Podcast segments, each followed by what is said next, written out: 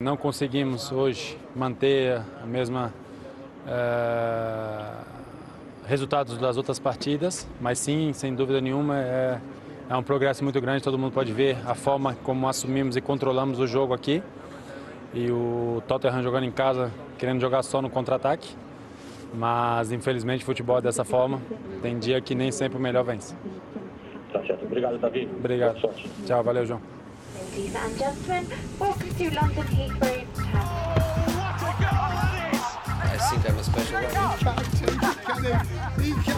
Correspondentes Premier.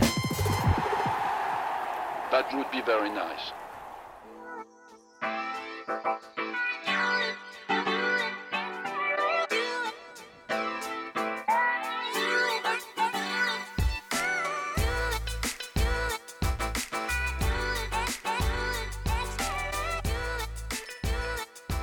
Olá, companheiros, bem-vindos mais uma vez ao podcast Correspondentes Premier. É, temos o grande prazer dessa vez de, além do quarteto aqui de sempre, eu, João Castelo Branco, Ulisses Neto, Nathalie Gidra Renato Sinise falando de Londres, temos um convidado muito especial que quando eu coloquei aqui no grupo é, de qual o Renato Sinise foi expulso, né, depois do derby do norte de Londres, é, eu coloquei antes dele ser expulso que teríamos a presença de André Kfouri, e foi, André, é, alegria de todo mundo aqui, além de um amigo, companheiro, todo mundo dizendo que é fã do senhor. Então, grande prazer ter você por aqui. João, Nathalie, Renato, Ulisses, o prazer é inteiramente meu, como a gente dizia antes de começar a gravação. É, eu sempre digo que elogio de amigo não vale, mas agradeço as palavras que eu não mereço. E o prazer é muito grande porque eu acompanho vocês, é, eu ouço esse podcast. Eu não vou falar para vocês aqui, talvez é, algumas pessoas ajam assim, não é do meu feitio. Eu vou dizer para vocês que eu já ouvi todos, mas eu já vi trechos de muitos. E eu acho muito legal o trabalho de vocês, especialmente porque é, é, acontece comigo quando eu ouço o que vocês fazem, esse podcast, o que acontece quando eu vejo a Nathalie, quando eu te vejo, João, ali ao lado do campo, nos estádios da Premier League. É uma coisa que aproxima do ambiente do futebol inglês quem vive longe daí de onde vocês estão.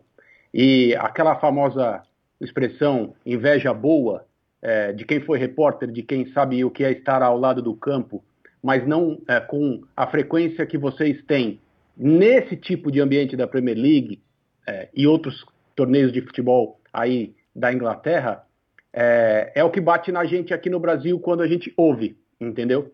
Então, meus parabéns, eu sou, é, além de amigo de vocês, alguém que entende a qualidade do trabalho que vocês fazem, admirador daquilo que vocês fazem e tenho a sorte de ser colega de vocês também. Então vamos lá, eu tenho certeza que vai ser uma conversa muito legal. Beleza, Gente, não temos nem vocabulário para falar com o Drake Fury, tá? Só queria falar isso. Vamos parar e rever. Obrigado, é, valeu, gente. Depois a gente, na semana que vem a gente fala do derby, tá? Não. Vai ter que ser essa semana. Ulisses Neto, tudo bem por aí, companheiro? tudo bem, tudo tranquilo por aqui também. Estou só aguardando aí as provocações do, do, do Renato Senise, porque o derby foi interessante, mas eu acho que tem uma lista aqui de pessoas que o Renato Senise precisa agradecer antes de fazer qualquer crítica, né? Ao Arsenal, ao João Castelo Branco e por aí vai, né? A gente pode começar com, não sei, qual que é a lista que você, o seu top 3 aí de agradecimentos, Renato Sinise? O Lacinati tá, tenho certeza que está nessa, nesse seu top 3, né? É, o, o primeiro é o som, sempre. por existir, né? É, por existir, e depois é o Kolasinac, tem mais algum? Ah, Mustafa, né? Mustafa, né? É. Como é bom, como é bom jogar contra o Mustafa. Mustafa. É, é, é garantia de duas ou três pataquadas, no mínimo, em um jogo. Acabou não sendo é, responsável direto por nenhum dos gols, mas ele sempre traz um pouquinho de emoção para os torcedores do Arsenal, né? E, e, no caso do jogo desse fim de semana, o Tottenham jogou muito melhor, dominou a partida inteira e 2 a 1 um acabou sendo pouco. não, não, brincadeira, brincadeira. Eu queria, o, o, João já disse que o Arsenal jogou muito melhor, eu queria que ele explicasse isso. Bom, qualquer um que viu o jogo viu que o Arsenal dominou a posse de bola dessa partida, mas o Mourinho veio com uma proposta de, de uma tática que a gente conhece do Mourinho, né? Que mesmo jogando em casa, é, ele jogou mais no contra-ataque, deixando o Arsenal ir para cima.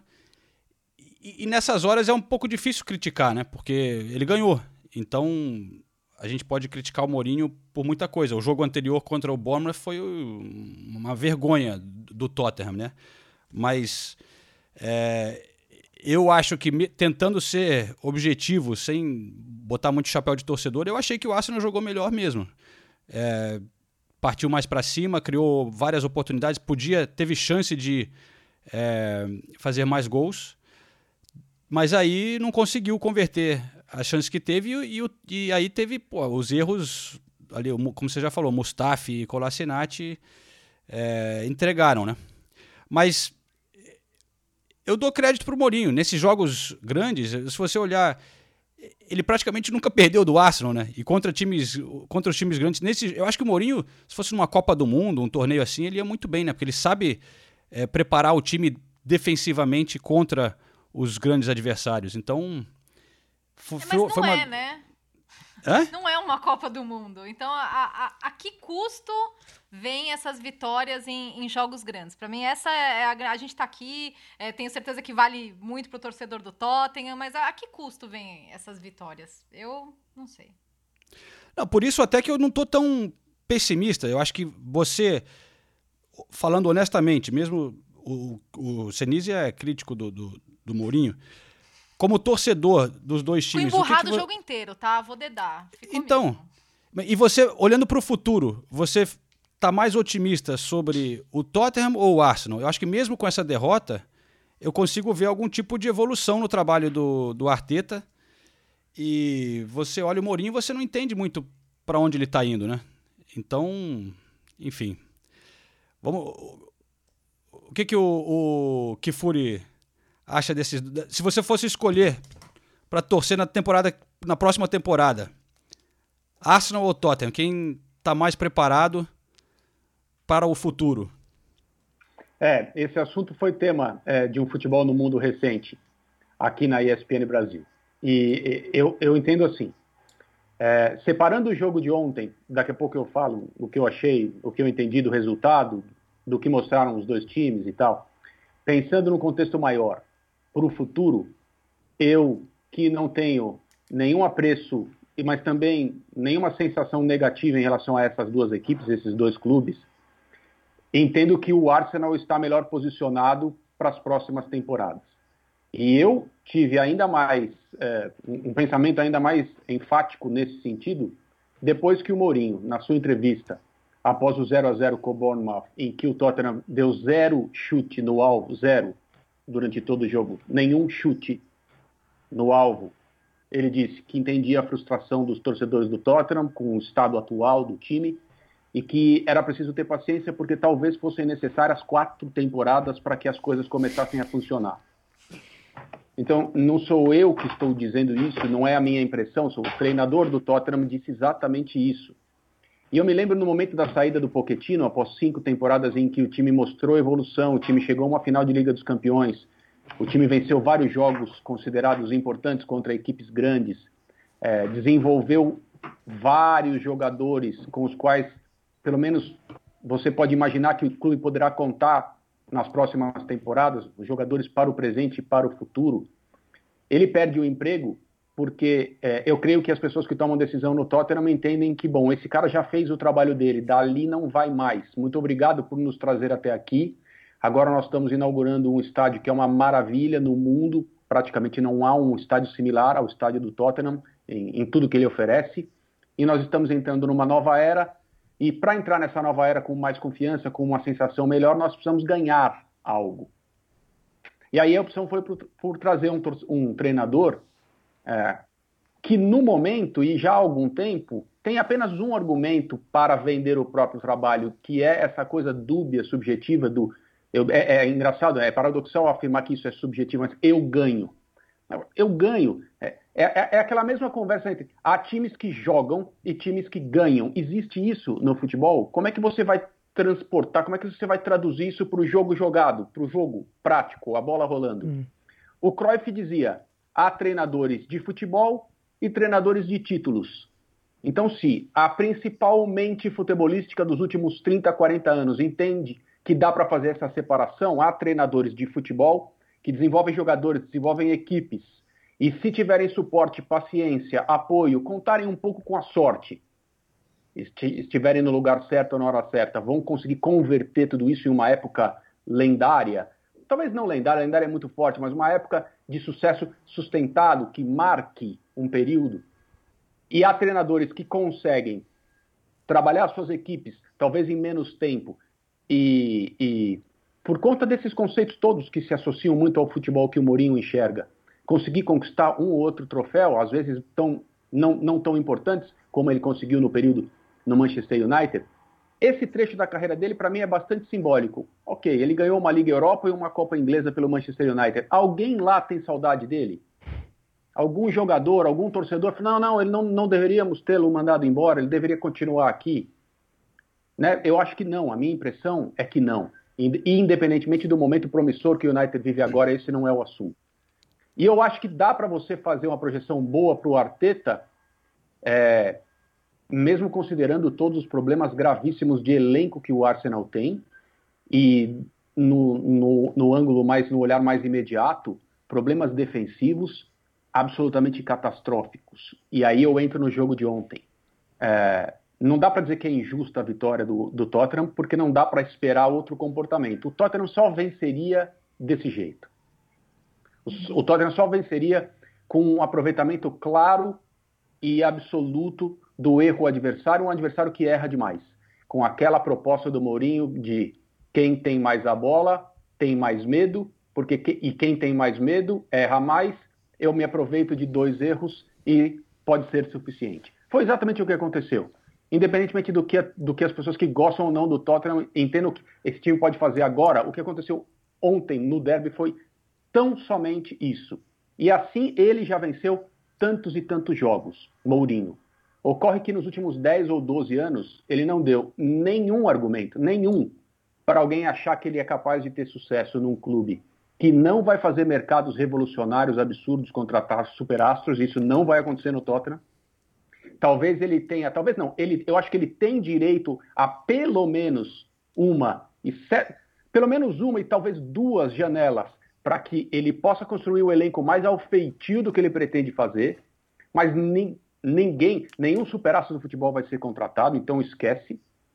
É, mas ele não tem, nos últimos, na, na, última década, um pouco mais do que isso, mostrado que ele é capaz de elevar equipes por intermédio do desenvolvimento desses jogadores, do tipo de jogador que ele tem no Tottenham.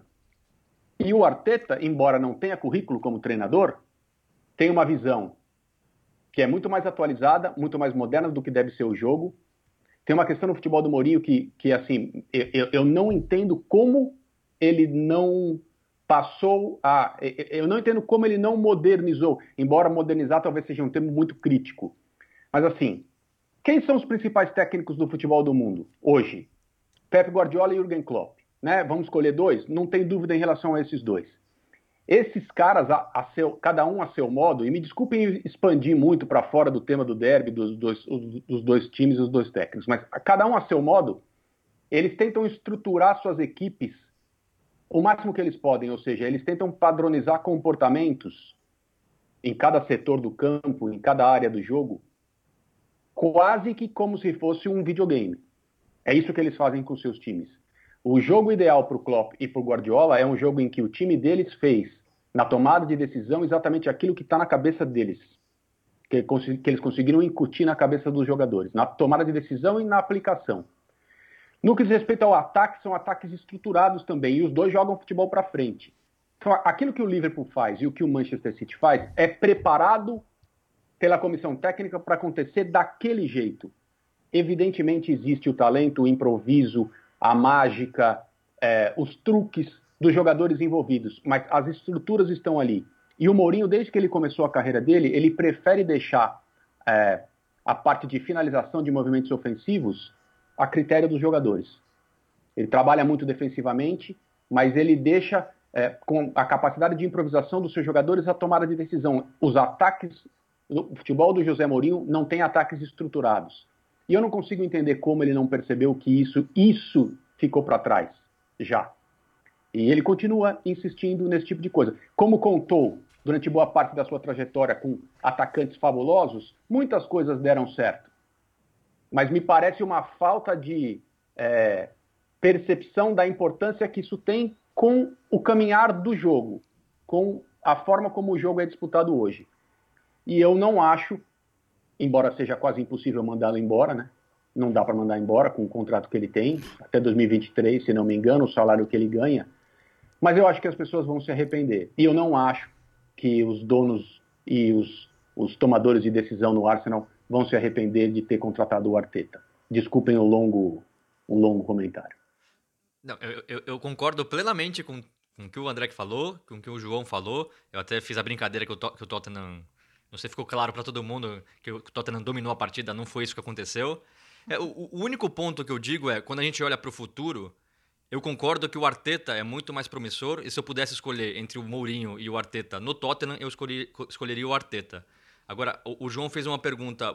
Quando a gente olha para o futuro, o que parece mais promissor? Eu acho que na parte de trabalho do treinador, o Arteta é muito mais promissor, só que eu acho que o Arsenal tem mais trabalho a fazer reconstruindo o time. E é isso que deixa mais revoltado quem, quem, quem, quem, aprecia o que o Pochettino fez com o Tottenham e quem vê o que o Mourinho está fazendo hoje. Se você olha para o time do Tottenham, principalmente o time titular do Tottenham, é um time muito bom. É um time melhor que o do Arsenal. A zaga tem três, quatro opções, talvez algumas não tão boas, mas quando você olha uma zaga que tem Vertogen, tem Alderweireld, tem Davison Sanches, tem o próprio Eric tem o Eric Dyer, que estava jogando bem como zagueiro. Você já tem quatro opções que talvez são melhores que qualquer opção do Arsenal. Quando você olha para o meio-campo, você tem o Sissoko, você tem o, o, o você tem o Lo Celso, sabe? Você tem o Lucas, que está às vezes jogando como meia. Sabe? As opções são maiores no Tottenham. Então eu acho que o Tottenham acabou comprando a única coisa que o Tottenham não poderia fazer, na minha opinião, e eu falo isso faz tempo, era mandar o Pochettino embora, porque o trabalho estava sendo feito, era o início de uma temporada ruim, mas ele era a pessoa certa para consertar. Então agora o problema, como o André falou, o problema do Tottenham é gigante, porque não tem como mandar o Mourinho embora. E assim, se tem algum torcedor do Tottenham feliz com que o Tottenham jogou contra o Arsenal, é, eu torço para que você perceba que você esteja errado, porque não é o resultado que vai fazer mudar a opinião. O Tottenham, de novo, eu acho o time do Tottenham melhor, o Tottenham deu a bola para o Arsenal, como o Mourinho sempre faz. Aí o, o, o Mourinho falou, o, o, André falou da, da entrevista do Mourinho depois do jogo contra o Bournemouth. Aí você vê a entrevista do Mourinho depois do jogo contra o Tottenham, é um discurso de 15 anos atrás. Ele é perguntado, uh, Mourinho, como é que você fez para vencer hoje? Ah, os jogadores colocaram a pele de torcedor, é, entenderam que esse jogo é grande, que essa é a rivalidade mais importante para o clube e a gente venceu. Quando você ouve um técnico falando isso, você fala, é o que o André falou. É, é, o pensamento, é a maneira de agir de 15 anos atrás. Então ele pode ganhar uma partida do Arsenal, ele pode ganhar uma partida do Manchester City, como ele ganhou essa temporada já, jogando exatamente da mesma maneira. E, e, e, é isso que ele consegue sustentar um pouco do trabalho dele. É com esse tipo de resultado que ele vai ganhando fôlego. Só que, infelizmente, como vocês sabem, eu gosto do Tottenham, eu não vejo saída. A saída seria demitiu o Mourinho, mas ele não vai ser demitido. O Daniel Levy não gosta de gastar dinheiro, não vai gastar o dinheiro da multa. Então, é esperar para ver o que vai acontecer. Eu acho que para os dois times, é, essa é uma grande preocupação, do, a questão do, do, dinheiro. Né? A gente vê dois clubes enormes, Arsenal e Tottenham, mas chegando numa situação que eles estavam brigando por tentar chegar a uma possível vaga para a Europa League, né? brigando ali pela oitava colocação. E a gente não imagina nem o Arsenal nem o Tottenham conseguindo contratar grandes estrelas, como o André falou, nessa próxima janela. Então não vai ser fácil renovar os dois elencos que claramente precisam. Né? As últimas contratações também do Tottenham não foram boas, tirando o Lo Celso. Jedson Fernandes ainda né, nem, não participou muito. O Ndobelé também é, então, mas, tem sido um fracasso. Mas aí acaba passando também pelo estilo Mourinho de treinar. A gente sabe que ele pega no pé de alguns jogadores e sempre foi assim. O Ndombele está visivelmente é. em dificuldade de entrar em forma, de entrar no ritmo da Premier League.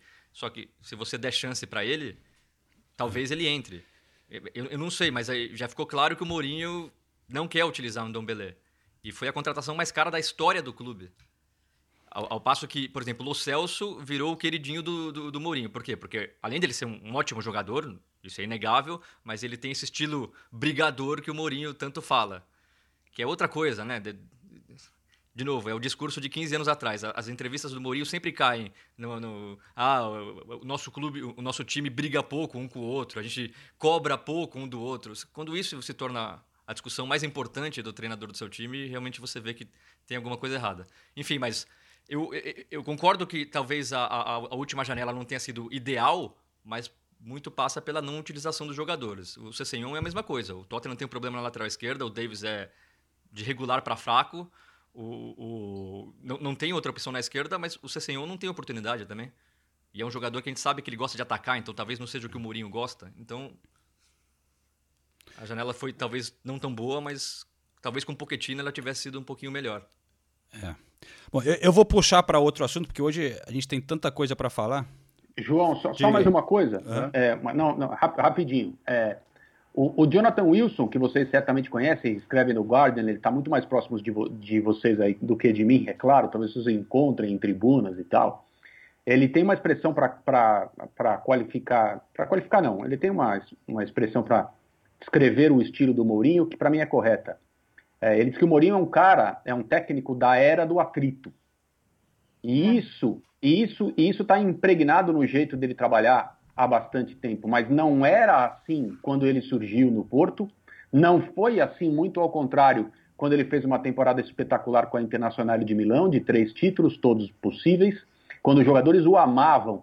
Eu lembro da frase é, do, da, do, que, do, que o, é, do que ele ouviu é, nos segundos finais, já nos acréscimos da decisão da Liga dos Campeões que ele ganhou com a Inter contra o Bayern é, no Santiago Bernabéu, é, quando ele, quem, quem que estava quem que estava para entrar, que eu tô com a memória, o zagueiro italiano da, da história da cabeçada do Zidane, eu esqueci Mate, o nome dele. Materazzi. É. Materazzi. Materazzi estava para entrar, para ganhar tempo, já com o jogo resolvido.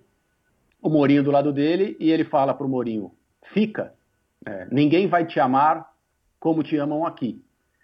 Com, a partir do momento que ele foi para o Real Madrid, ele assumiu essa coisa da era do atrito, que é assim: é, não, é, não é possível agradar a todos, ainda mais num clube como esse. Muitos vão odiar as minhas decisões e por intermédio desse ódio eu vou tirar deles aquilo que eles têm de melhor. Só que o jogo, no, no aspecto do relacionamento, o jogo de futebol não é assim mais. É isso aí, o velho Mourinho. É, mas eu estava tentando dizer que a gente vai para outros assuntos, sem o Ulisses e a Nathalie nem comentar sobre o, derby, porque realmente temos classificação para a Champions League bombando, teve a decisão é, sobre o Manchester City, né? Tem, tem rebaixamento, realmente muita coisa por aqui.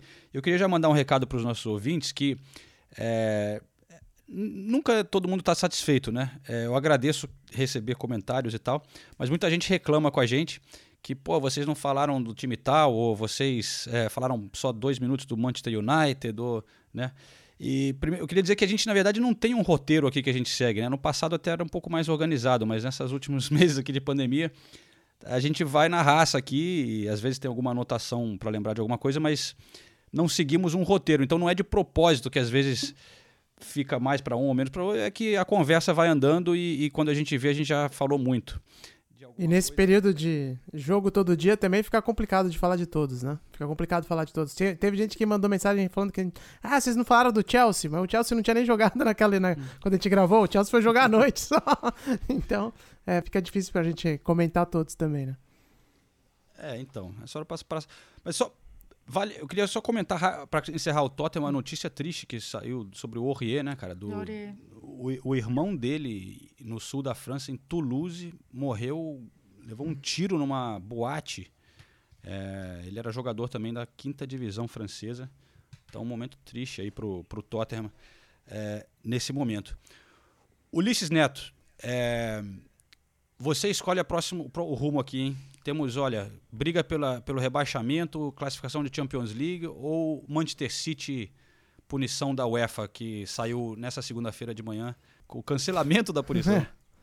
É, eu acho que todos, todos esses temas que você levantou são muito bons, né? É, principalmente do rebaixamento, que eu acho que agora tá, a situação está ficando cada vez mais bem desenhada, com o Norwich já dando adeus, o Watford deu um, teve um resultado importante e tudo mais, mas é, eu acho que a decisão de hoje, do dia que a gente vai gravar, o assunto do dia que a gente está gravando, quero dizer, é o assunto do Manchester City, né? E eu tava tentando lembrar o que, que a gente tinha dito na época que saiu a punição, mas nem me deu trabalho, porque eu tenho certeza que a gente falou que ia ser revertido, né? Porque tava na cara que a UEFA não ia conseguir manter é, nenhuma punição contra o City e, o, e a Corte é, Arbitral do Esporte hoje sendo é, apedrejada aqui na Inglaterra por todos os lados, eu acho que na Europa, né? Até que alguns clubes europeus já se manifestaram porque na prática, ainda que o processo tenha tido muitos vícios, né? Algumas a defesa do Manchester City foi bem embasada na questão de, bom, estão acusando a gente com base em prova cometida ilegal e por aí vai. O fato é que no final das contas agora tá, acho que a, o fair play financeiro vai ser muito difícil de ser implementado porque a decisão, as decisões são cada vez mais para desmoralizar uh, qualquer tentativa de implementar o fair play financeiro e o Manchester City está comemorando, os torcedores muito, né, com, com, com a razão deles, mas o fato é que eu quero ver qual vai ser o desdobramento dessa história no sentido de como eles vão, uh, os, as autoridades do futebol europeu, vão lidar com essa história do fair play financeiro a partir de agora, porque é um instrumento que claramente não está funcionando e os clubes sempre vão ter alguma artimanha para conseguir investir do jeito que bem entenderem, né? E essa derrota para quem achava que o City tinha que realmente ser punido, ela mostra que do jeito que está um instrumento nunca vai ter nunca vai ser utilizado de uma forma efetiva na minha opinião né? então acho que esse assunto é, uma, é o que rende um, um debate mais, a, mais interessante para a gente hoje aqui né é eu acho que na verdade é o momento do da, da FIFA olhar a, a regulamentação do fair play financeiro, né? Porque hum. é, a justificativa é que eles, é, eles não tiveram provas o suficiente e o City argumentava que a decisão da UEFA era muito mais política do que técnica. E, teoricamente, o CAS, a Corte Arbitral do Esporte, toma uma decisão com base é, em, em, evidências, no caso que o Manchester City apresentou, em, em, é, no lado técnico, né? Com base no lado técnico. Então, é, se se todo mundo fala tanto da, das infrações do, ao fair play financeiro cometidas pelo City, por outros clubes, chegou ao ponto da UEFA suspender o Manchester City, chegou à Corte Arbitral do Esporte, a Corte Arbitral do Esporte retirou essa punição, o que surpreendeu muita gente. Eu, eu particularmente, tomei um susto quando eu vi, porque a gente conversava muito aqui que poderia ser reduzida a pena, mas não que a pena não fosse existir mais, né? É, então eu acho que os processos têm que ser estudados, eles têm que Até olhar multa, os caras reduziram. Até a multa, exatamente. Foi quase uma afronta a decisão da UEFA, né? Então eles têm que olhar o livro de regras ali do fair play financeiro e falar onde estamos errando, então, né? É, eu via um Manchester City muito confiante durante todo esse processo, né? Até arrogante é. nas respostas com a UEFA. Verdade. Mas, e, e, agora eu entendi por quê. Eles gastaram fortunas com, com advogados e eu não sabia dessa questão do, dos cinco anos, que foi fundamental também. Que caducou, eu, né? Eu acho que isso que é uma coisa que é, que é muito louca e, e mostra um, um, problema na UEFA de não ter percebido isso antes, né? De que você, é, se passaram cinco anos, você não pode mais incluir na investigação. E o caso todo era basicamente era de 2012 a 2016, principalmente 2014 ali a, o principal é, ato. Tá certo que a UEFA abriu essa investigação de novo porque o, o, o, Wikileaks lá que hackearam os e-mails do Manchester City foi em 2018. Então, não é que eles demoraram tanto tempo assim, né? Eles tiveram novas provas que apareceram há pouco tempo. Exato.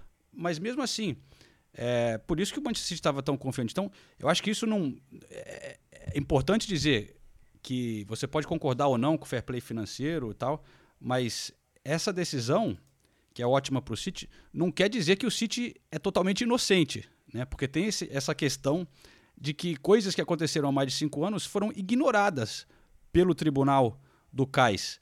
Então, é, na verdade, isso tudo para mim vira uma comédia. Todo mundo perde credibilidade, é né? É. O clube não sai dessa numa boa porque queimou a imagem do clube, né?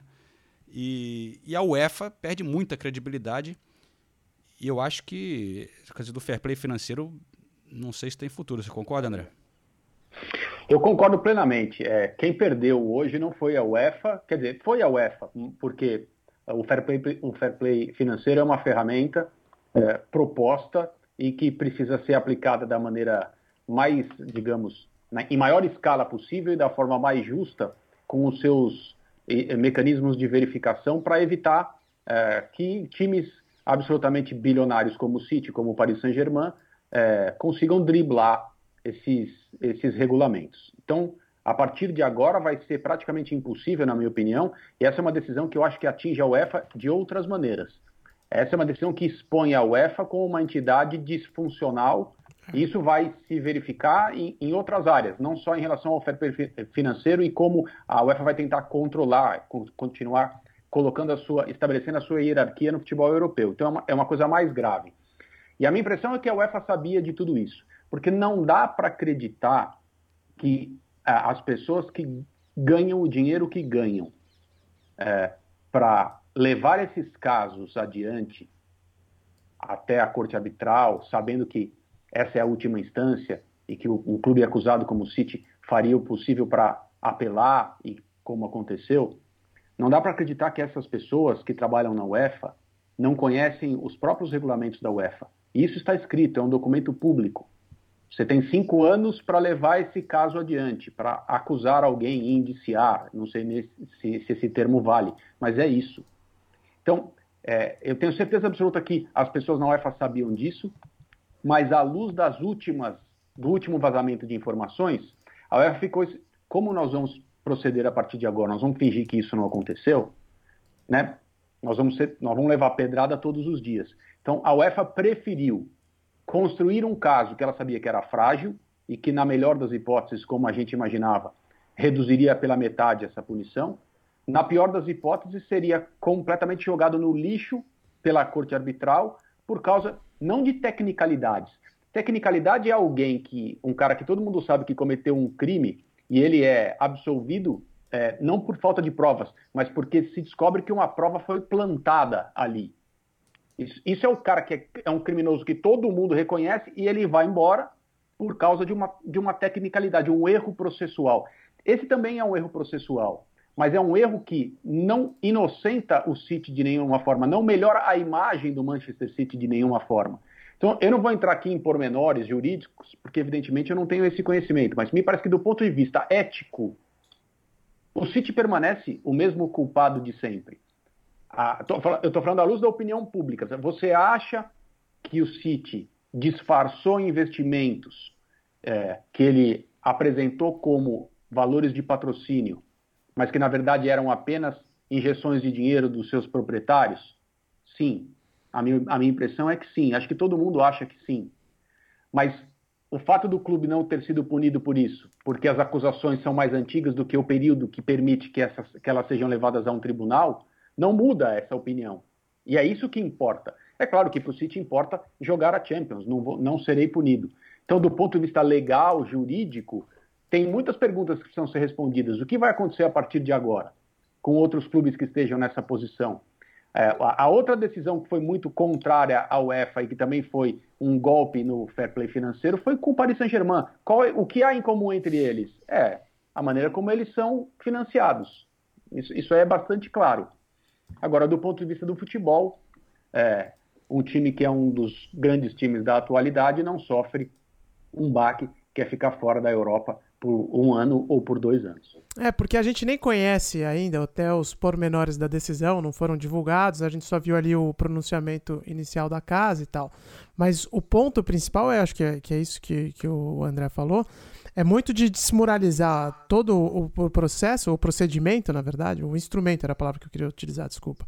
Porque no final também é, é, o torcedor e o público em geral, a gente não vai, não é todo mundo que vai sair para querer entender a decisão e tal. Você vai olhar o que, qual foi o, o, resultado final da história. O final da história é que mais um clube em que tem muita acusação de utilizar dinheiro uh, de uma forma que é uh, extremamente vantajosa e que não segue as regras, não seguem uh, as regras né, uh, estabelecidas nos últimos anos, esse, mais um clube que saiu impune, né, que saiu na boa. E aí, pelo que, o que fez com que o processo acabasse a favor deles ou não, são outros, outros 500, né, que é, é um ponto importante, é claro. Mas o que mais me chama a atenção dessa história toda é que o instrumento está desmoralizado. Ninguém leva isso a sério. E agora é, eu quero ver se eles vão continuar insistindo nessa, nessa, nessa história de não, tem que regular o quanto os clubes gastam ou não, ou se vai liberar geral e agora vão, vão tentar pelo menos fazer um, um mise-en-scène aí menos, menos evidente, né?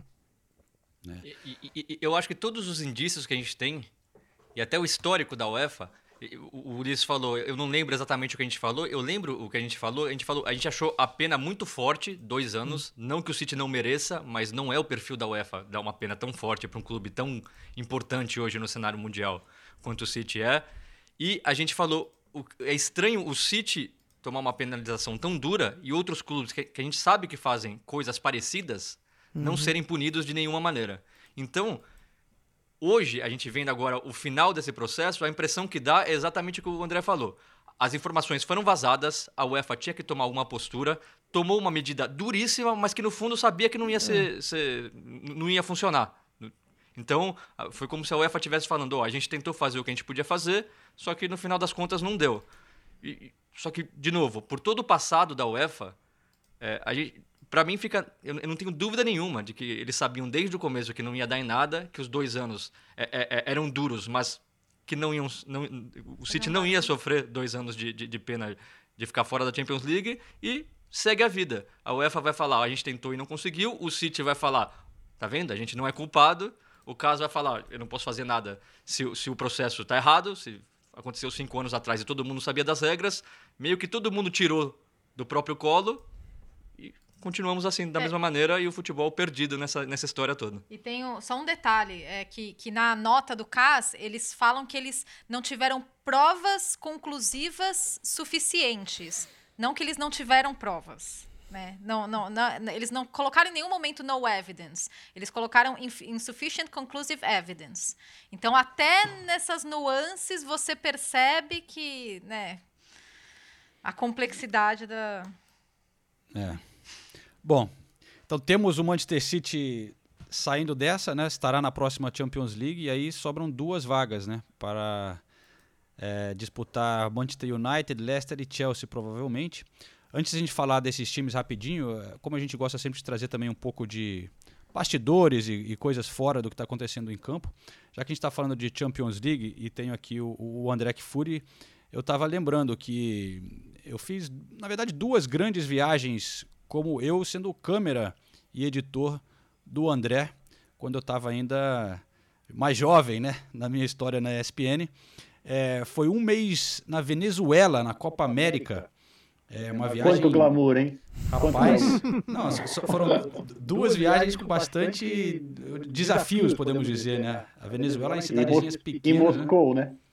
Exatamente. E aí Moscou, que tem esse gancho da Champions League, final da Champions de 2008 em Moscou, é, que foi quando o Manchester United foi campeão pela última vez, se não me engano.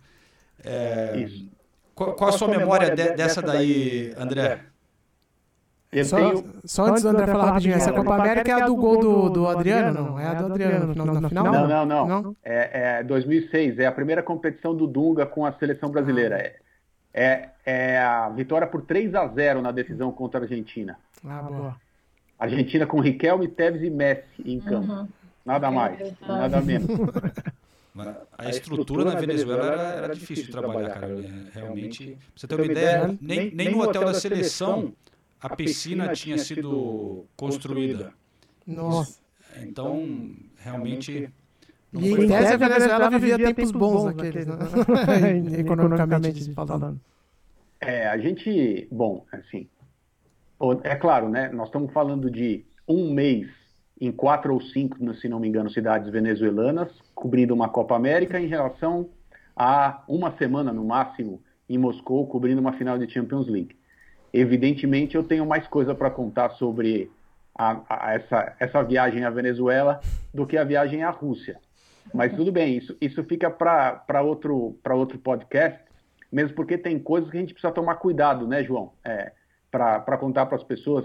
Na verdade, a gente pode contar já, mas é, poderia contar já. Como que a gente conseguiu trabalhar, o que acontecia no hotel com a internet quando a seleção brasileira voltava do treino, não tinha a menor condição técnica de mandar um e-mail, quanto mais mandar uma matéria é, via FTP para outro lugar.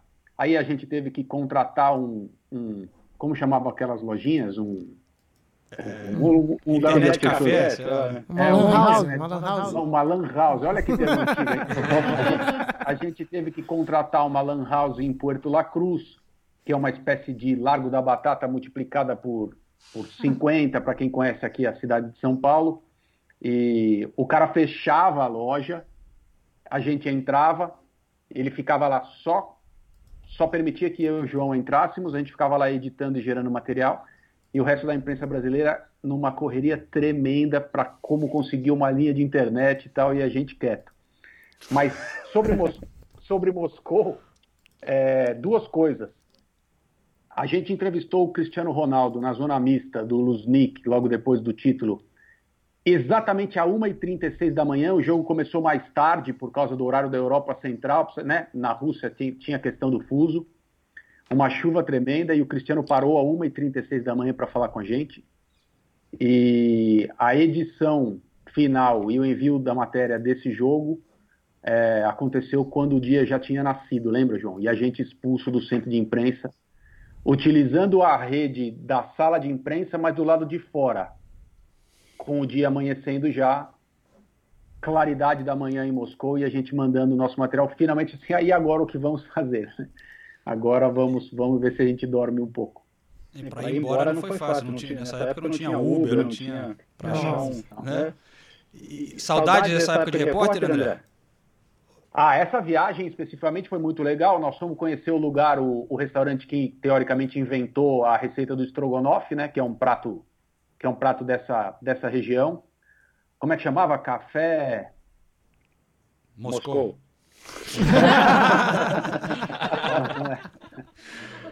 Eu ia, eu ia falar, pedir pro João lembrar o nome de um café de um lugar que ele foi 11, 12 anos atrás, acho que ia ser meio complicado.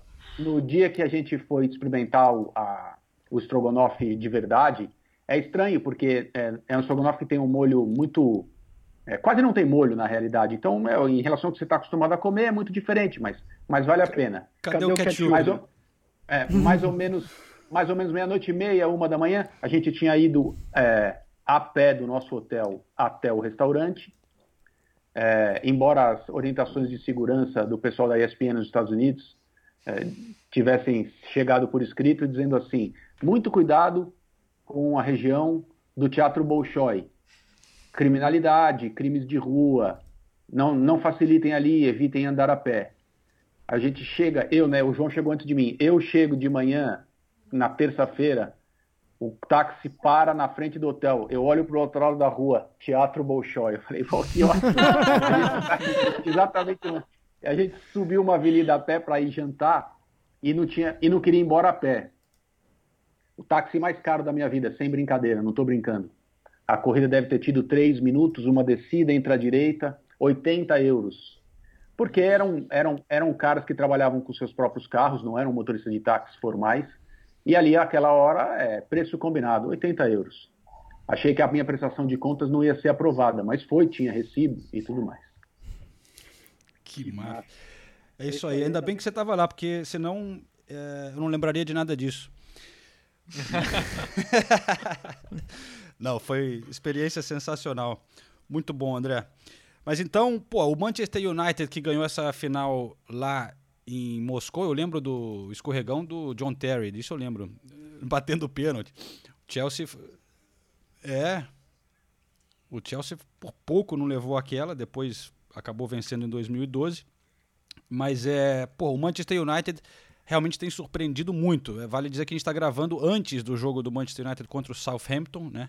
É, mas mesmo se der alguma coisa errada, só para ter se colocado nessa posição, o Manchester United realmente surpreendeu demais, porque... Mas vamos lá, quem, quem é, é, a maior surpresa? É o Manchester United ter evoluído tudo que eles evoluíram durante essa temporada ou o Leicester ter caído tudo que eles caíram é, nesses últimos meses? É, isso é, impressionante. impressionante.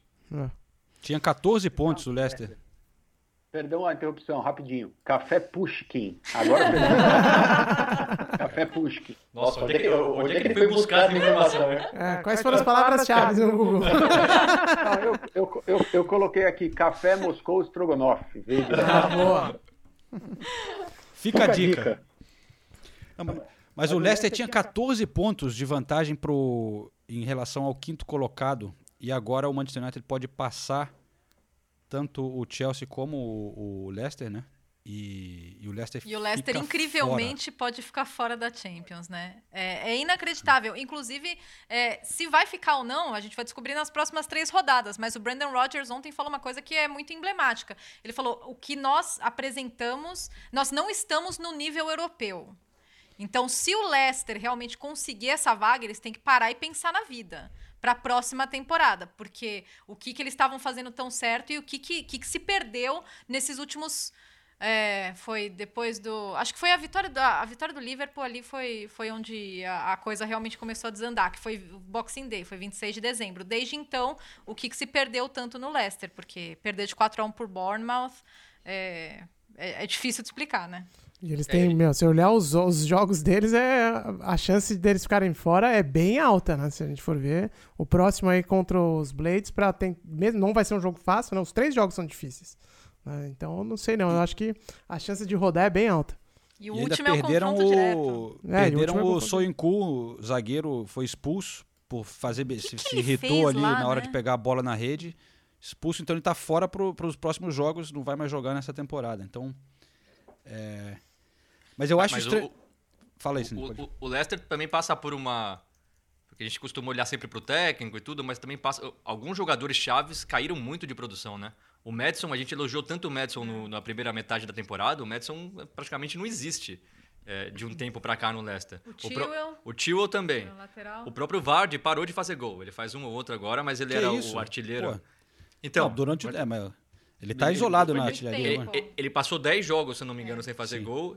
E ele vinha de uma fase que ele fazia um gol por jogo, às vezes dois gols em um jogo. E agora ele parou. É lógico, também passa pela o time não está produzindo muito, Ricardo então... Pereira machucou. O Ricardo Pereira machucou, que é um, é um enorme desfalque para o Leicester, até porque o substituto não chega nem perto na qualidade do Ricardo Pereira.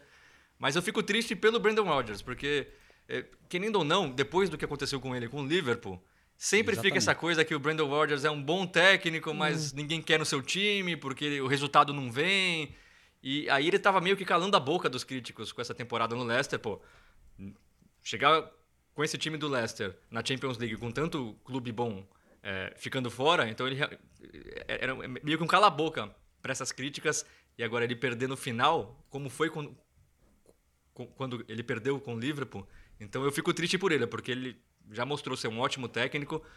O Leicester era um time bom, a gente falava desde o começo, mas eu acho que estava produzindo mais do que podia. E isso é mérito dele. Mérito dele. E agora, de novo, se perder essa vaga na Champions League, eu tenho medo de ficar de novo essa marca, tá vendo? O Brandon Rodgers joga bem, o time é bom, é, joga bonito, mas no final nunca conquista nada. Mas, mas sabe que eu acho que avaliando no, no, final da temporada, e se, se alguém depois falar, pô, o Leicester acabou em quinto. Se você tivesse falado isso antes, é um bom resultado pro Leicester, né? Sim, né? mas quando. Até a gente falou, no começo, é, se você perguntasse para o torcedor do Leicester, certeza que eles ficariam felizes. Você quer a quinta colocação? Fechou a quinta colocação? Fechou, fechou. Mas aí depois. Deixou pô, sonhar. Deixou sonhar. Em dezembro, é, a gente falou do jogo contra o Liverpool. O, o Leicester ali, se não me engano, estava nove pontos atrás do Liverpool, estava na frente do Manchester City. O Leicester era o segundo colocado. Naquela hora, naque, naquele confronto, todo mundo apontava como o Leicester como o único time que possível tirar é, de tirar o título do Liverpool. E aí você Ó, vê essa queda tão grande depois.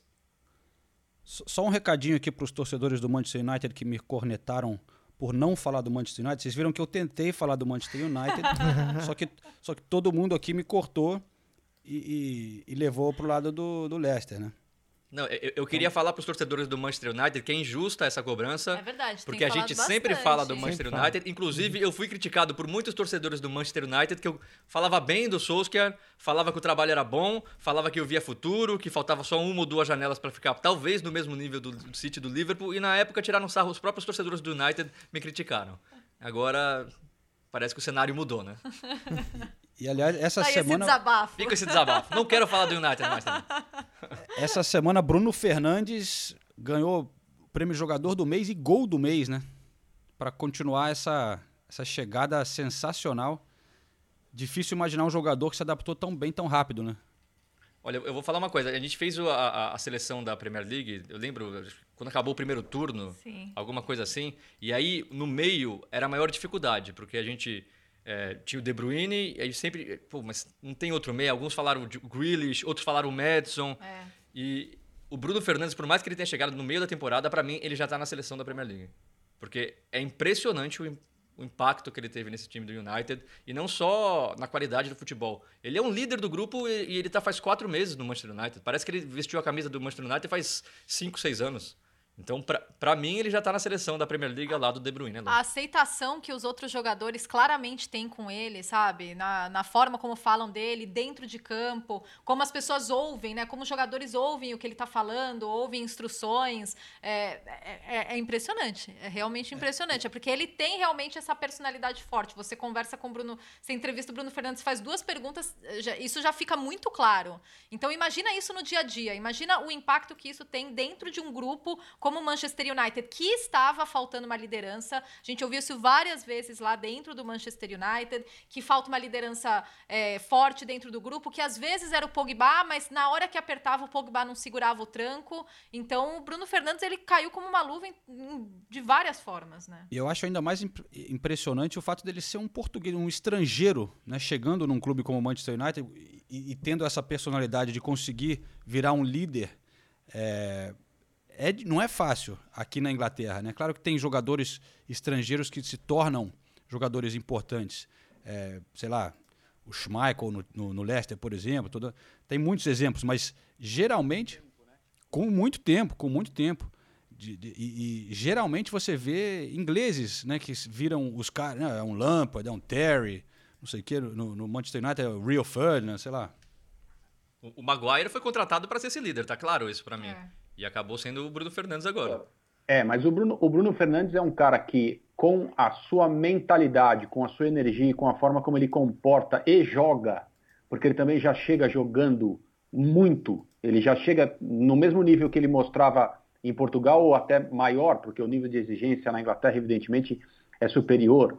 Eu acho que ele é o cara que introduz a mudança de comportamento e cria um ambiente para que o Pogba olhe e fale e óbvio, a gente não sabe se isso aconteceu ou não.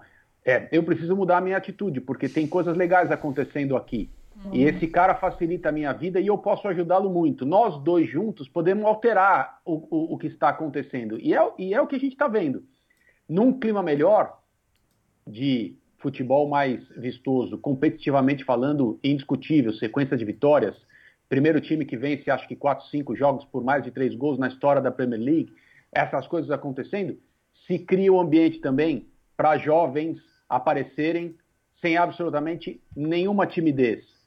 É claro que também precisamos levar em conta a própria personalidade de um cara como o Greenwood, que, assim, também parece que joga no Manchester United há 5, 10 anos. Né? 5, 10 é muito, mas um, né? não parece ser um cara que está surgindo agora com a ousadia, com o atrevimento que ele tem, a forma como ele chuta de fora da área, como ele mostra para as pessoas que ele sabe bem bater na bola, que ele, é um, que ele é um jogador diferente nesse aspecto. Então, num ambiente ruim, como a gente vinha notando, de dúvida a respeito sobre uh, dúvida a respeito do potencial do time, sequência do técnico ou não, é, essas coisas não teriam acontecido. O cara que catalisa tudo isso é o Fernandes. Mas essa briga ficou melhor ainda, né? Porque o Chelsea conseguiu perder do Sheffield United, que a gente já vem destacando muito aqui no podcast também. Eu acho que talvez seja a grande história dessa, dessa Premier League, tirando o Liverpool, né? É, o que o Sheffield United. Ainda mais a gente vendo o rebaixamento do Norwich foi confirmado nessa última rodada também, né? E aí a gente tem que lembrar que o Norwich foi campeão da Championship e o Sheffield chegou em segundo lugar. Né? Exatamente. Né? É. E, e, nenhum dos dois fizeram muitas contratações, é verdade, né? É, então, isso. Mas assim, a diferença é, é muito brutal, né? O Norwich, pô, tá sendo rebaixado com, com sobra.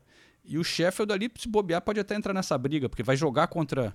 Ainda tem confrontos diretos contra esses times ali na, na briga. E ganhou não só do Chelsea, mas tinha ganhado do, do Tottenham, né? E, Tottenham. E do Wolverhampton. Ah, desde, a, da, desde a volta. Do Chelsea 3 a 0 foi o baile. Então, é, os, realmente os, o time do Sheffield, Sheffield eu acho que foi o, na minha opinião, ainda mais depois do Leicester, dessa caída que a gente acabou de falar, acho que é é, fora do top 6 é o grande destaque do campeonato, né? Sem dúvida. E teve uns pontinhos garfados pelo, pelo chip da bola, né? Ainda teve é, essa, do, do exatamente. Jogo contra o Aston Villa. Ah. É. Agora, agora, a gente falou, a gente falou do Sheffield que subiu, do Norwich que subiu. Eu acho que uma lição que já está ficando para os clubes que sobem é que investir talvez não seja a melhor solução.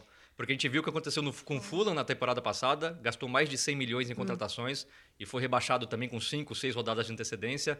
O Aston Villa agora, se sobreviver, vai ser por um milagre nesse final, porque o time não estava mostrando nenhum tipo de, de, de recuperação nesse, nesses últimos tempos. E o Aston Villa também gastou mais de 100 milhões de libras. E aí a gente vê o Sheffield, sem gastar praticamente nada, tendo um desempenho muito melhor do que o do Aston Villa. Então, não sei, parece que gastar tanto assim não seja a solução. Trazer um elenco inteiro e meio que desconsiderar os jogadores que conseguiram trazer o clube para a primeira divisão talvez não seja a melhor solução. E, aí, se você cai, você bota o clube numa situação bem difícil, né? Porque é, você contrata novos jogadores com salários. Claro que às vezes tem alguma cláusula tal que pode reduzir caso caia, mas o, o, o Norwich, por exemplo, não contratou ninguém. Se fosse o chefe. Vai cair, mas vai cair numa banha. Ganha aquele dinheiro que a Premier League dá, né? O paraquedas, eles chamam, né? Uhum. É, vai ganhar uma grana e, e, continua lá. O projeto pode até tentar voltar depois, mas é, você pode dar continuidade a um projeto que não foi. De repente você comprou, gastou 100 milhões, tá cheio de gente que, tem que, que não vai querer ficar na Championship, mas tá lá. É, então, realmente. E a gente estava falando do rebaixamento, que os, os clubes que estavam brigando contra estavam fazendo força para cair, né? E nessa, nessa rodada todo mundo resolveu reagir junto, né? Porque o Watford ganhou do Newcastle, o West Ham, Antônio, inclusive, nunca critiquei. Goleou o Norwich por 4 a 0 quatro gols dele. O Bournemouth ganhou do Leicester, o Aston Villa ganhou do Palace. E só que o Villa realmente está tá bem encaminhado, né? E tem jogos difíceis, tem Everton, tem Arsenal e o último jogo é contra o West Ham, né? Que pode ser um confronto direto se o West Ham já não tiver matematicamente salvo. Então, e tá quatro pontos dentro da zona de rebaixamento, né? O Bournemouth tá três, ainda pode ter alguma esperança matemática, mas, mas o Aston Villa realmente é, eu fico sentida não, pelo Villa. Parecia que estava definido, mas se o West Ham ou o Watford perderem um joguinho, já fica tenso de novo ali, né? Se o, se o Villa e o Bournemouth continuarem essa essa vira volta por cima que deram no, no, último, na última rodada. O problema é que o próximo jogo do Bournemouth é contra o Manchester City, né? É, aí, aí complica. Falando do Manchester City, semana passada a Nathalie Gedra conversou com o Pepe Guardiola, né? E a gente, a gente falou aqui no podcast, como é que será tal, porque é, Bom, só para contextualizar aqui ao, ao que furi, é que a gente dá umas cutucadas no Guardiola, eu, o Senise e o Ulisses principalmente, é, por questões de, de bastidores, de coisas que a gente viu e até para virou uma brincadeira aqui no podcast, né? Porque claro que todos sabem do valor que ele tem, um gênio né, no, no, no, futebol, mas quando ficava esse oba-oba de Guardiola, que ele parecia ser o homem perfeito, né? Simpático, bonito, é, inteligente. ainda é campeão. Eu, eu não acho é. engraçado. Virou uma brincadeira do podcast que eu não é. dou risada, tá? Mas, mas é bom lembrar o ouvinte é o, que não está sempre aqui. Fina, né? É, mas, mas, mas enfim, pelo que deu para ver ali pela entrevista via Zoom, como é, a, a, ele estava de muito bom humor, né, Nathalie? Foi simpático. Sim, inclusive ele reparou no meu corte de cabelo mais rápido do que todos vocês, tá? Vou, vou, vou excluir o André Kifuri, porque. Não. Não, e me excluir também. Ah, é verdade, mas eu te avisei que eu fui no cabeleireiro. Não, ele, ele realmente estava muito simpático. E, e, eu tinha acompanhado a coletiva dele antes e eu já tinha visto a camiseta, né? Porque a camiseta é o que todo mundo estava falando. É, isso, da Nina Simone. É, é Love Simone, Hate Fascism. E, e eu já tinha visto a camiseta e eu falei, nossa, alguém vai falar dessa camiseta na coletiva. Ninguém falou. E, e eu, quando começou a entrevista mesmo, né? Depois dele reparar do meu corte de cabelo, eu reparei na camiseta dele, né? Eu falei, vamos, vamos falar dessa camiseta. E, e ele tava. Eh, ele ficou muito feliz com isso, porque isso que eu acho legal do Guardiola é o quanto ele é consciente do, do alcance dele, do papel que ele pode ter é, com algumas causas, você concorde com elas ou não, falo mais da questão do, do, separatismo, mas dos presos políticos, né? Porque ele não fala do separatismo, ele fala do, da, da, dos presos políticos. É, mas ele tem noção do alcance dele, então ele falou muito sobre isso, foi bem legal.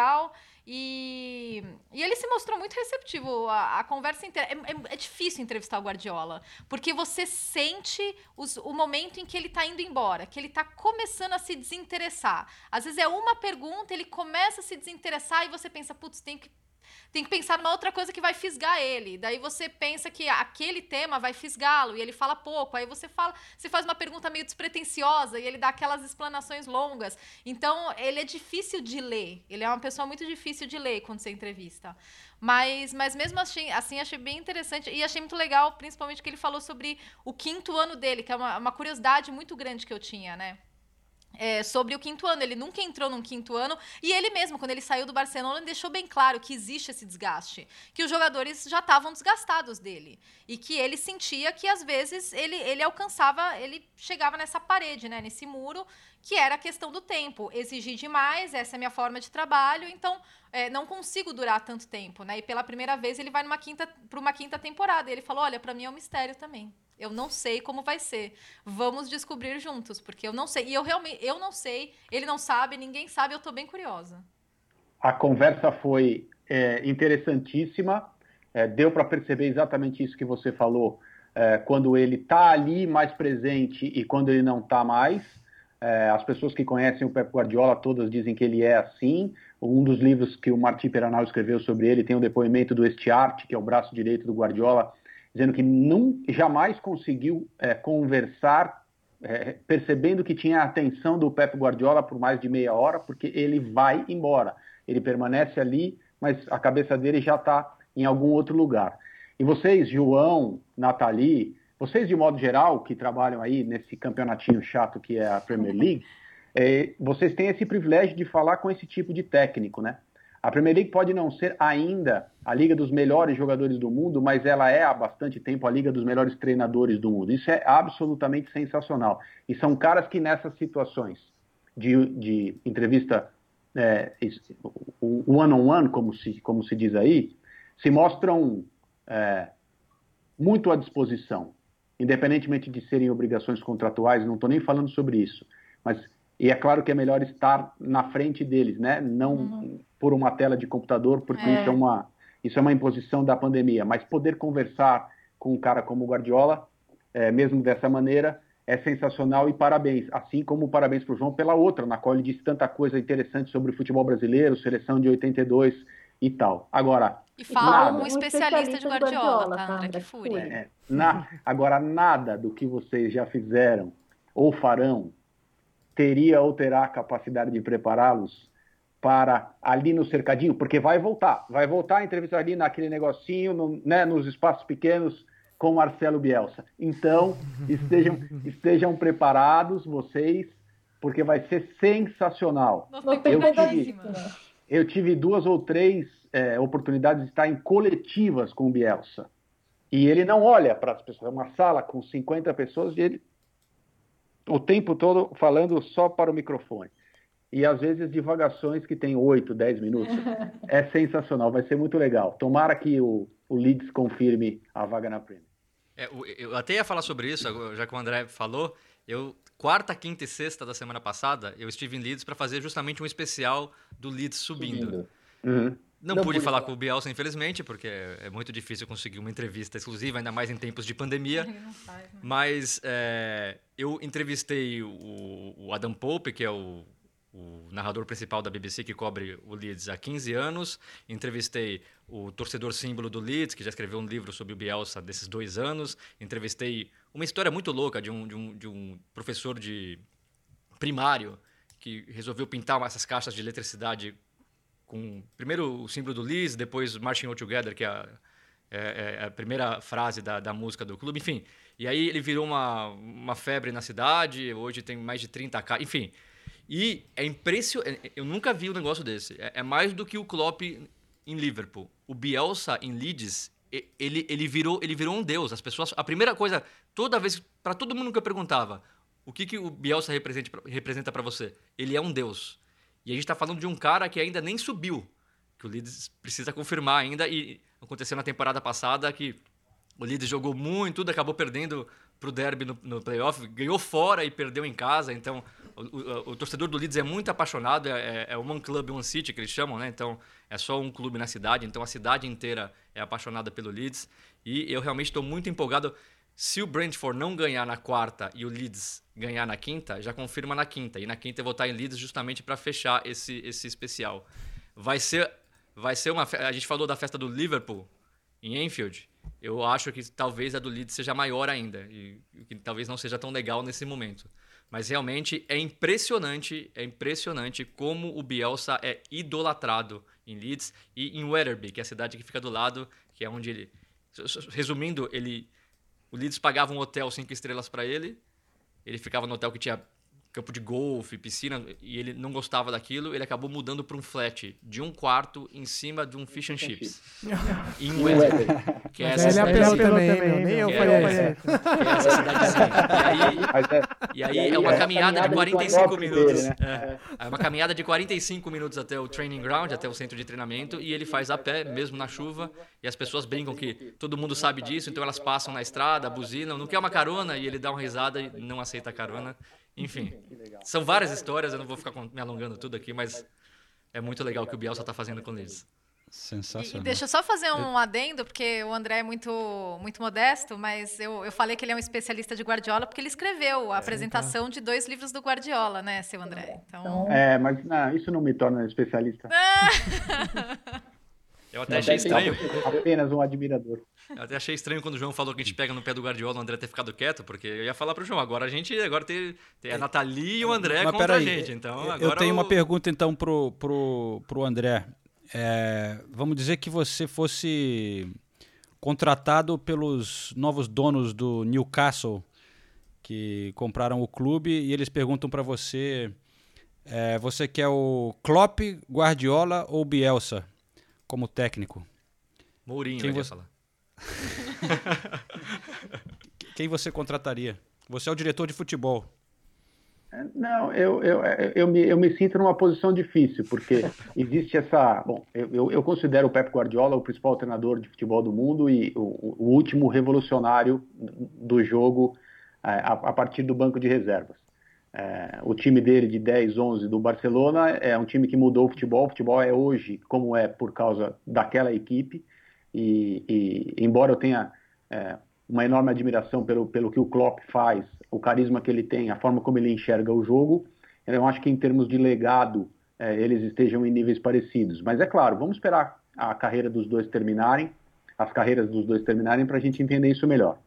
Eh, eu não, não, não vejo uma, uma rivalidade assim entre, entre obras, entendeu? Mas eh, esse é outro assunto. Então eu, eu teria a, a tendência a contratar o Guardiola. Ah, mas é, o Guardiola não vai ser técnico de um time aqui no Campeonato Paulista para provar que ele é bom? Essa tolice que as pessoas Não. dizem, né? É, né? Então, No Newcastle talvez ele tivesse essa oportunidade, trabalhar com um orçamento menor, com jogadores que não são, que não têm o nome o status e evidentemente a capacidade técnica que ele se acostumou a ter nos seus times, e seria algo muito interessante. Talvez respondesse para esses tolos é, o que aconteceria se ele, sendo o melhor, se obrigasse a trabalhar num time que não oferece para ele o melhor. Então, é, esse tipo de proposição que as pessoas fazem é mais ou menos como se o Michael Phelps, na época de ouro dele, falasse: não, tudo bem, já que vocês dizem que eu não sou tão bom assim, eu vou nadar de calça jeans. e aí, de calça jeans, eu vou tentar ser melhor, ser melhor do, do que os outros que contam com tudo do bom e do melhor. Mas eu sou o único que não vou ter acesso a tudo isso. É isso que pedem de vez em quando para o Pep Guardiola. É, eu adoraria é, vê-lo também nesse cenário, mas não por essas razões. Vo- Você acha que isso que fala do Pepe Guardiola é mais ou menos como as pessoas que falam que o Messi só é o Messi porque jogou a vida inteira no Barcelona e não tem coragem de ir para uma liga inglesa, uma liga italiana e tudo mais? Você acha meio parecida essa, essa tolice ou não? Cara, é, é mais é. Vamos dizer que assim, Renato, tá na mesma gaveta das grandes tolices a- a- apresen- apresentadas a alguém é, em relação ao futebol, e é uma coisa que o próprio jogo de futebol se encarrega de, de dispensar com um sorriso tremendo no rosto. Assim. A frase que vocês já devem ter ouvido tantas vezes aí, Can he do it on a rainy Tuesday night at Stoke? Isso é, uma, isso é uma coisa tão, isso é uma coisa tão absurda, mas tão absurda. Bom, o City, o City já mostrou que, o, que- o- com, com jogadores que eh, não chegam aos pés do Messi, o que é possível fazer numa terça-feira chuvosa no campo do Stoke. Eu, eu queria fazer só mais uma pergunta para o André, desculpa. E, e- e essa talvez seja mais difícil de responder, porque é meio filosófica, mas você falou dos grandes técnicos da Premier League, mas hoje a gente tem o, o Guardiola, o Klopp, a gente tem o Ancelotti, que é extremamente vencedor, a gente tem o Bielsa também. Eu, eu queria, André, você que é um estudioso de técnicos, táticas e filosofia de futebol, o que, que você acha que cada um desses técnicos trouxe de melhor para o futebol? Qual aspecto de jogo você acha que cada um, porque cada, eles são muito diferentes entre eles, até pode colocar o Mourinho nessa lista também, o que cada um trouxe? Você está falando de Guardiola, Klopp, eh, Ancelotti e, e, o Mourinho. O, o Mourinho é um é. pouco a antítese deles, né? É, o Ancelotti eu acho que está um pouco no meio do caminho entre um e outro. Klopp e Guardiola em relação ao que o futebol deve ser e, e, e o que eu entendo, o meu gosto pessoal, estão é, tão, mais próximos. É, Para mim, assim, nós vamos precisar de mais uma hora aqui. Não sei se vocês têm essa, essa disponibilidade, mas para a gente tratar apropriadamente dessas questões. Mas eu acho que o que eles entregam ao futebol é que as equipes deles são é, é, reproduções muito fiéis do jogo que eles têm dentro deles. São treinadores que fazem questão de aplicar as características do futebol que eles com o qual eles sonham, do qual eles gostam, aos, aos seus times. E eles fazem isso de todas as maneiras, desenvolvendo jogadores, contratando jogadores, mudando a mentalidade das equipes é, em que eles trabalham, até sendo contraculturais às vezes. Eu acho muito bonito você olhar para o City e entender que ali tem o retrato atual do futebol que o Pep Guardiola aprendeu, jogou, se apaixonou e enxergou, conforme as influências que ele tem. A mesma coisa acontece com, com o Liverpool do Klopp, que é uma que tem uma que tem influências totalmente diferentes, até geograficamente falando, e é maravilhoso que seja assim. O Klopp não dirigiria jamais um time como o City, o Pep jamais dirigiria um time como o Liverpool e faz é, cabe a nós escolher o que a gente gosta mais de ver, respeitando as diferenças entre eles. Ulisses Neto, queria te falar uma coisa. Fala, fala. Você criticou. Não, você estava aí, que eu te lembrei de você. Você criticou o, o Saka, né, na última na última é. rodada. Aí o Arteta tirou ele do time, você viu? Você viu, né? E, então, eu tô, tô ali macumunado com o treinador. Mas eu pensei que você ia dizer é o seguinte, que a gente já extrapolou nosso tempo em alguns uh, é, bons 15 é, minutos aí. Era isso também que eu ia falar. É, então, como é que... Não, não, não. A culpa não foi sua, não. A culpa foi do Senise, como de costume. obrigado, obrigado, Liz. Pode cortar as partes que eu falo, não tem problema. Sacanagem. É, não, eu ia falar, é, senhor Ulisses Neto, alguma, alguma colocação que você gostaria de fazer antes de a gente chegar ao final do querido podcast? Não, não. Eu, a minha colocação é que realmente eu. eu é, quando eu falei na semana passada da renovação do Saka, era, não era que ele tinha que sair do time, né? Mas muita gente também veio falar nas redes sociais que eu queimei a língua e realmente a, a apresentação subsequente dele foi, foi extraordinária, né? Então, a gente, eu vou ficar aqui quieto, não vou criticar mais nenhum jogador do, do Arsenal. Eu não o critiquei, só achei que a, a, a renovação de contrato e aumento de salário para quem tem 18 anos veio muito, muito rápido. Mas, enfim. Eu acho que você só criticou porque ele é o único jogador da Premier League com menos de 20 anos que você não filmou na casa da avó dele. Tem essa, né? tem essa também. É, é ainda não tive o prazer de encontrá-lo pessoalmente. Não, mas enfim. tá certo, então. Bom, então é isso, pessoal. Estamos chegando ao fim de mais um episódio do Correspondentes Premier. É, agradecemos muito a presença do nosso amigo André Kfouri, lá do confinamento em São Paulo. Desejamos boa sorte por aí, que as coisas melhorem rápido. E grande prazer, verdadeiramente, André. Prazer foi todo meu, muito obrigado. Beijos a vocês todos aí, fiquem bem, prazer em vê-los bem, sorridentes e, claro, a situação aí está muito melhor do que aqui. Tomara que continue melhorando aí e aqui também. E sempre as ordens de vocês. Me chamem a qualquer momento. Vai ser uma alegria para mim voltar a participar. Beijos aí. Valeu, André. André. Isso aí. Valeu. Eu, eu, a gente continua em casa, né, Nathalie? Mas pelo jeito, é, Renato Senise vai para Leeds, então. Então, bom trabalho lá em Leeds, hein, Renato? Essa aí vai ser boa. Muito obrigado. Tomara que o, o a, a, promotion, né? A, promoção, uhum. sei lá, é, é, às vezes a gente. O acesso. O acesso, a gente acesso, acesso. esquece a palavra em português, isso é feio. É, tomara que o acesso aconteça nessa semana para que eu possa presenciar a festa lá em Leeds. E a nossa gravação no pub tá ficando cada vez mais próxima, pessoal. Cada vez mais próxima da gente Poder voltar a, a fazer uma, uma gravação em loco. É o que a Não gente gosta, a né? Trazer um pouco É, de, presencial, de ambiente. Beleza, Isso então. Valeu, galera. Até semana que vem, então. Valeu.